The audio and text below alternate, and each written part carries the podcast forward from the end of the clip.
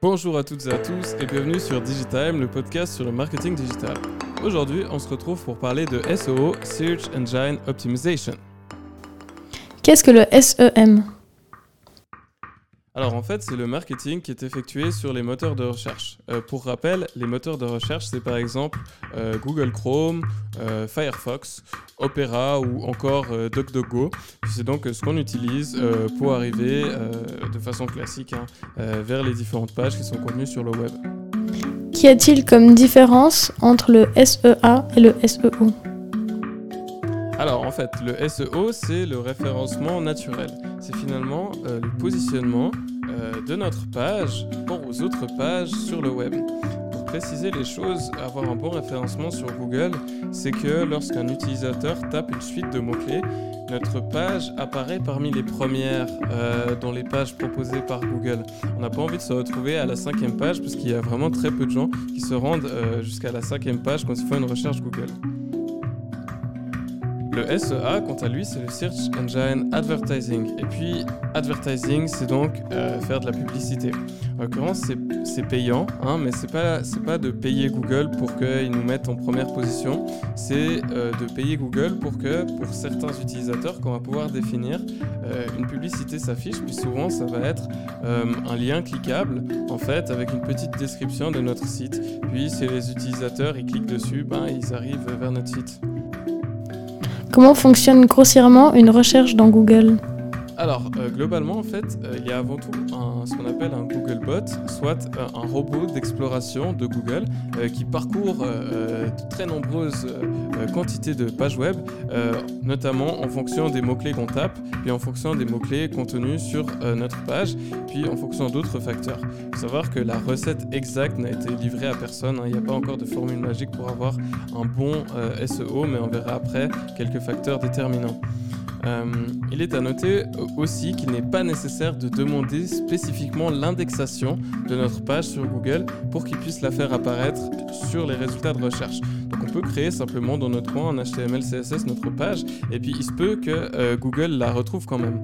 Euh, malgré tout, le fait de demander officiellement une indexation de la page, par exemple via l'extension Google Search Console, peut grandement accélérer le processus et c'est important hein, que notre page apparaisse sur Google une fois qu'on a créé un site. On ne veut pas créer un site que personne ne trouve et qui tombe aux oubliettes. Quels sont les facteurs clés d'un bon référencement naturel?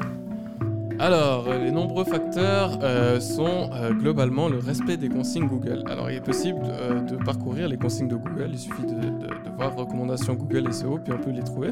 Mais alors, il y en a d'autres à suivre, et parmi elles, il y a déjà le fait d'avoir un HTML qui respecte le standard W3C.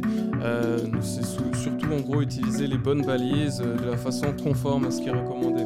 Ensuite, ce qui est extrêmement important, c'est les URL, donc ce qui s'affiche en haut du navigateur là, par exemple, euh, euh, google.com, c'est une URL, google.com. Euh, les mots-clés qui sont à l'intérieur, c'est très important dans le référencement. et puis aussi les, éléments title HTML, donc les titres HTML. Ensuite, évidemment, les différents mots qui sont contenus sur la page ont aussi une importance.